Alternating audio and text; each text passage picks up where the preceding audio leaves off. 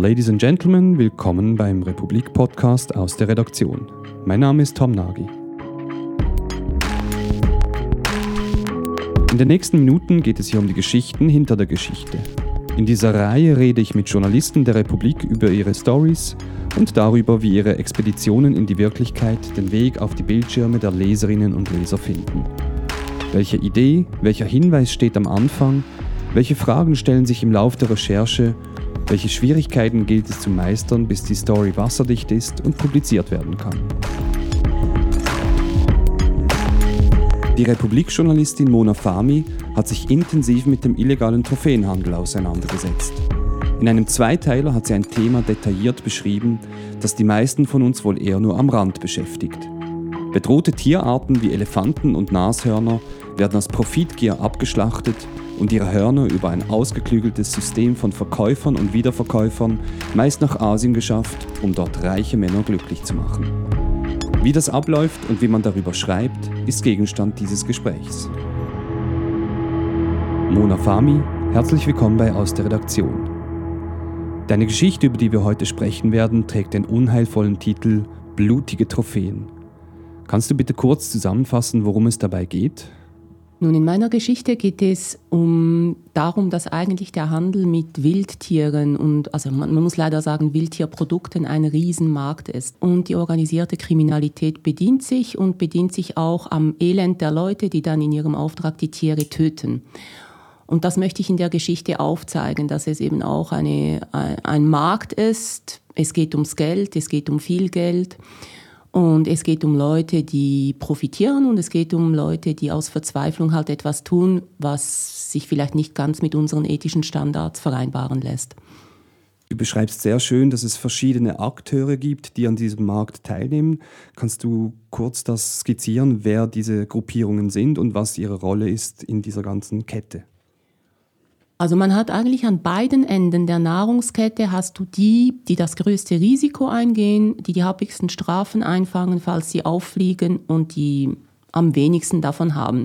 Also am einen Ende sind das die, die lokalen Wilderer. Also ich rede jetzt ausdrücklich nicht von den Gruppierungen, die das professionell machen. Ich rede von den Einzelnen, die ähm, im Auftrag in den Busch gehen und Elefanten und Nashörner töten. Das sind meistens Leute, die ähm, keine Perspektiven haben, keine Zukunft, kein Geld. Und die machen das, weil sie dort etwas verdienen können. Am anderen Ende der Kette hat man die Straßenhändler in Asien oder die, die, die Kleinhändler, die dann das äh, Nashornhorn und die, das Elfenbein verkaufen und die auch das größte Risiko eingehen, weil die sichtbar sind und von der Polizei dann dementsprechend ähm, auch ähm, entdeckt werden können. Dazwischen hat man eben der Wilderer, dann übergeordnet hat man diese Gruppen. Also Gruppen, das sind entweder professionelle Wilderergruppen, die das zum Hauptgeschäft erkoren haben. Dann hat man die Milizen, also in ganz Afrika. Es gibt ja mehrere Länder, wo, wo es Bürgerkriege gab und gibt.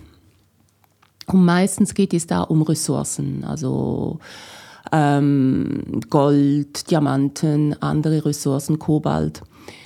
Und die Wilderei ist für die ein weiteres lukratives Geschäft. Also mit dem können sie ihre Aktivitäten finanzieren. Es ist risikoloser wie gewisse andere Aktivitäten. Die Gruppen gibt es und dann gibt es Terroristen wie Al-Shabaab und die Boko Haram, wo man sehr wenig weiß. Also wo die einen sagen, ja, die finanzieren Anschläge mit, den, äh, mit der Wilderei und andere sagen, ja gut, so, so viel Geld verdienen die nicht damit. Also zum Beispiel, was sicher ist, ist, dass die Al-Shabaab in Somalia für den Schmuggel von Elfenbein durch ihr Gebiet eine Steuer erheben. Dann hat man die Mittelsleute, die sitzen irgendwo an den Häfen oder in Afrika, die nehmen die Ware dann in Empfang ähm, sorgen für den Transport, für die Verschiffung nach Asien hauptsächlich. Es gibt auch andere Destinationen, aber Hauptabnehmer ist schon Asien. Und dort hat es dann wieder die Leute, die, die, die das Geschäft auf der anderen Seite abwickeln. Und dazwischen irgendwo sitzt ein Drahtzieher oder mehrere Drahtzieher. Und das sind Figuren, also man weiß es von den einen oder anderen, die man verhaften konnte.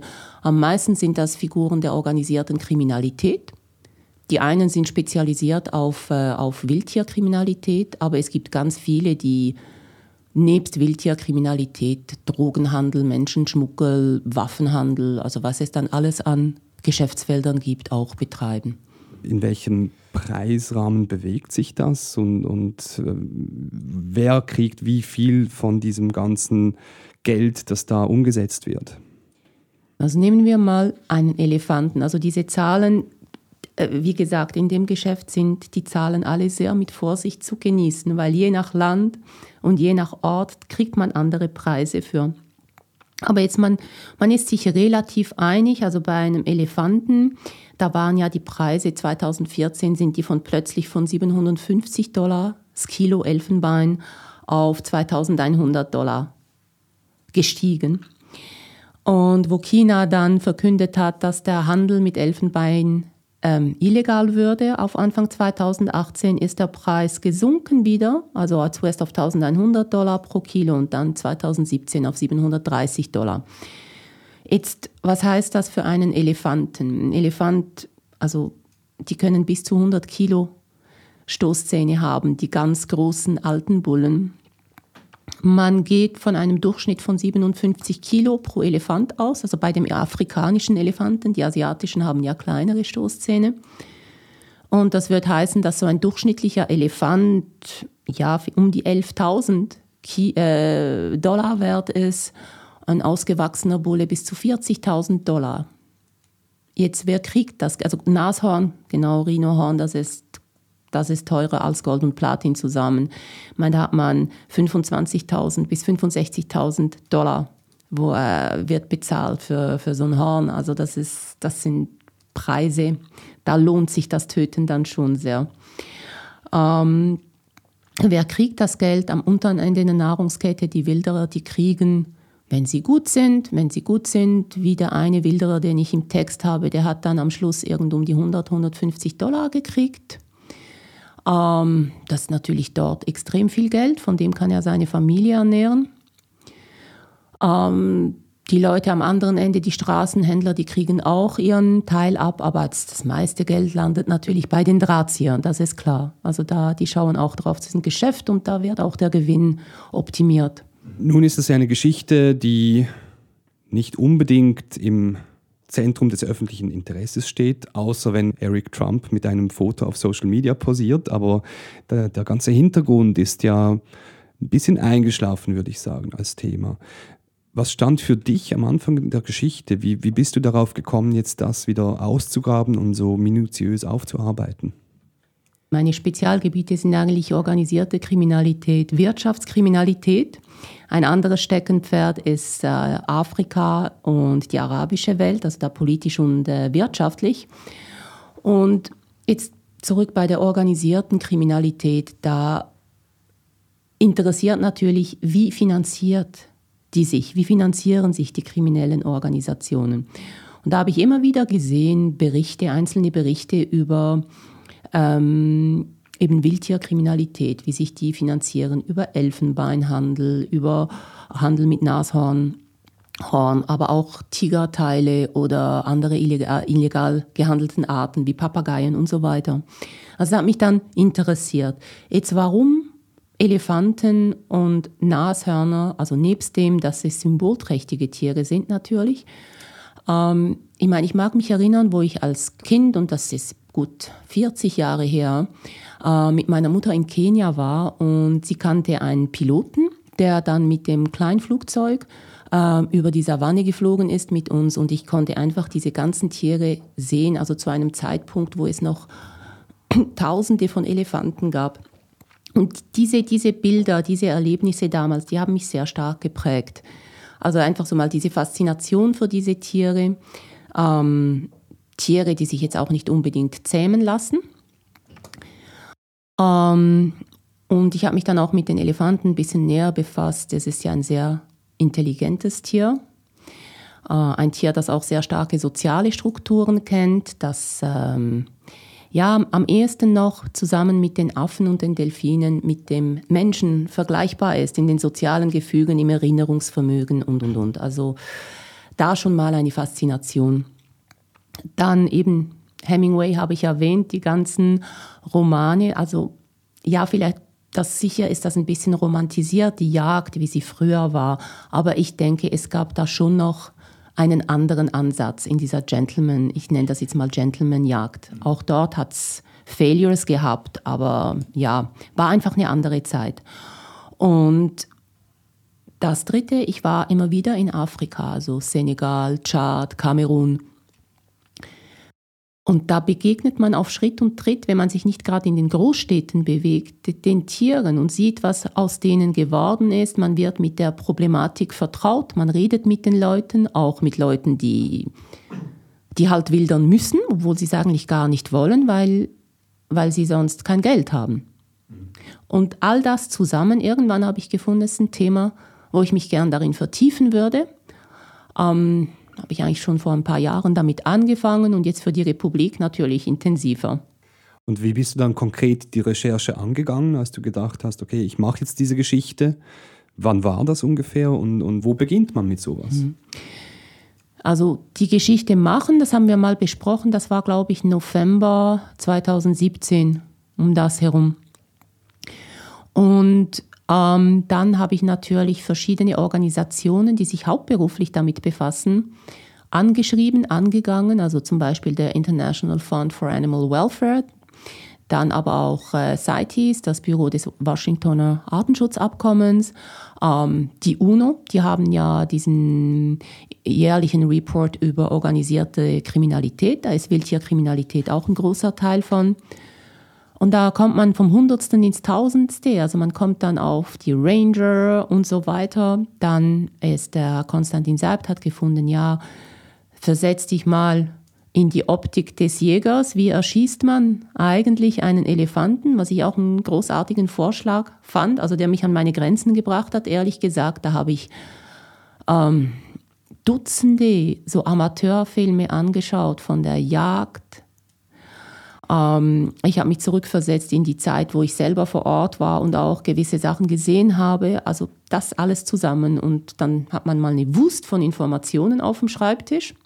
Und dann geht es darum, das Ganze zu strukturieren. Die Geschichte ist ja gespickt von sehr grausamen, sehr detaillierten Beschreibungen, wie diese Tiere abgeschlachtet werden, wie Fliegen kommen und die Kadaver zerfressen, wie diese Menschen eigentlich mit dem sehr herzlos umgehen. Hast du bei diesen Schilderungen auch eine Absicht verfolgt? Also ich habe so zwischen den Zeilen eine Wut herausgespürt, eine fast schon eine aktivistische Energie. Entspricht das den Tatsachen? Also aktivistische Energie ist wahrscheinlich jetzt hier das falsche Wort. Also sicher will ich damit mit dem Beitrag auf etwas aufmerksam machen, ja. Andererseits weiß ich mittlerweile, dass die, was man damit erreichen kann, sehr, sehr begrenzt ist. Also wenn, dann müssten sämtliche Medien wieder mal das Thema aufgreifen und dann bewegt sich auf politischem Parkett meistens etwas. Und sonst passiert da nicht sehr viel. Na, mir ging es, also Einerseits Wut, ja, Wut auf die Gier der Menschen, das sicher. Andererseits, also mich interessieren ja sehr die dunklen Seiten der Menschen, das fasziniert mich und ich versuche zu verstehen. Ich will wissen, warum gehen Menschen, warum tun Menschen das, was sie tun. Und da, da differenziere ich jetzt bei den Leuten, die, die diese Tiere töten. Einerseits ist da eben die einzelnen Wilderer, für die die kann ich nicht verurteilen aus meiner Warte. Das ist völlig unmöglich. Ich meine, die sitzen in einem Land, haben keine Perspektiven, hohe Arbeitslosigkeit, Bürgerkrieg, Kämpfe. Ähm, dann kommt da der weiße Mann und spendiert, was weiß ich, wie viel Geld für die Tiere und lässt ihre Infrastruktur verrotten. Pff, ja, da, und gewisse dieser Tiere sind auch, ich sage jetzt, eine Bedrohung für die Leute, die dort leben. Ich meine, man hört immer wieder von Elefanten, die in einem Dorf Schaden anrichten ähm, oder Nashörnern. Also da, das ist eine andere Ausgangslage. Und ich denke, die Leute, wenn die nicht instrumentalisiert würden, wären auch nicht das Problem. Dann gibt es natürlich die ganzen Leute in der Mitte. Und da muss ich sagen, eben, das ist dann die dunkle Seite der Menschheit. Man kann schnell, mit wenig Aufwand, Profit machen. Warum soll man es denn sein lassen? Ich muss sagen, wenn Wut, wenn, wenn ich mich wirklich über etwas nerve, dann ist es über diese Gedankenlosigkeit der Konsumentinnen und Konsumenten. Weil da fängt es an, wenn es keinen Markt gibt, gibt es auch kein Produkt. Also im Prinzip, ich sage jetzt die Dummheit gewisser Menschen. Was verändert es deren Leben, ob sie nun eine Elfenbeinstatue mehr auf dem Regal haben, die sie wahrscheinlich nicht mal angucken? Oder ist jemand tatsächlich schon mal geheilt worden, weil er oder sie Nashorn Horn konsumiert hat? Im Gegenteil, ich meine, das ist ein totaler Witz. Da könnte man die Zehennägel abschneiden, verpulvern und trinken und man hätte die, den gleichen Effekt. Also da ärgere ich mich drüber, diese Uninformiertheit, dieses, ja, quasi wie Lemminge, jemand sagt, das ist toll und dann macht man das halt. Und klar, die asiatische Gesellschaft, aber auch bei uns gibt es, also gerade bei uns finde ich, ist das Problem mit den ganzen Trophäenjägern. Warum gehen die Leute nicht Bungee-Jumpen? Es tut niemandem weh. Also ja, da, da, sicher, da gewisse Wut. Und warum liegt mir das Thema am Herzen? Ich denke, also vor allem seitdem ich selber Kinder habe, ich finde, wir haben so viele schöne Sachen auf dieser Erde, also von, von Tieren über Natur, über Umwelt. Und sicher mein Umweltabdruck, meine Umweltbilanz ist sicher nicht die beste, das gebe ich zu. Und ich aber irgendwo ein, ein Gleichgewicht zu finden, dass man vielleicht nicht ganz einen verwüsteten Planeten hinterlässt, das wäre noch nett. Wenn du siehst, zu welcher Empörung ein Social-Media-Bild, ähm, es gab diesen Löwen Cecil, ja. glaube ich, führt, das ist ja kocht dann überall auf, wird von allen Medien aufgenommen, heftig diskutiert und nach zwei Tagen ist der Sturm wieder vorbei eine solche Geschichte, wie du sie jetzt aufgeschrieben hast, die viel weiter geht, die eigentlich den ganzen Eisberg zeigt, ähm, da wird wahrscheinlich das Echo nicht so groß sein, die Empörung nicht so groß sein. Was löst das in dir aus? Ich arbeite lange genug in den Medien oder habe lange genug in den Medien gearbeitet, um zu wissen, dass es opportun ist, eine momentane Empörung zu bedienen. Als Mensch finde ich es auch schrecklich, dass der Löwe als Trophäe herhalten musste. Dann als kritischer Mensch finde ich es natürlich schade, dass diese Empörung hochkocht. Man vergisst es dann auch wieder. Man vergisst auch die eigene Rolle in dem Ganzen. Gerade jetzt zum Beispiel in Afrika, ähm, das ist eine andere Geschichte mit unserer vermeintlichen Entwicklungshilfe oder äh, mit der Art und Weise, wie wir mit dem afrikanischen Kontinenten umgehen, ist das halt eines der Auswüchse von. Also, also, und diese Reflexion, dass die nicht viel auslöst, weil sie ist unbequem. Und man muss die Dinge differenzierter angucken. Man kann nicht auf einen Trophäenjäger zeigen und sagen, das ist der Böse und da ist der arme Löwe, sondern man muss, ähm, man muss die ganze Thematik anschauen und sich dann im Extremfall der eigenen Rolle bewusst werden. Ja, das löst weniger aus, weil es ist unbequem. Mona, vielen Dank für das Gespräch. War sehr spannend. Danke dir, Tom.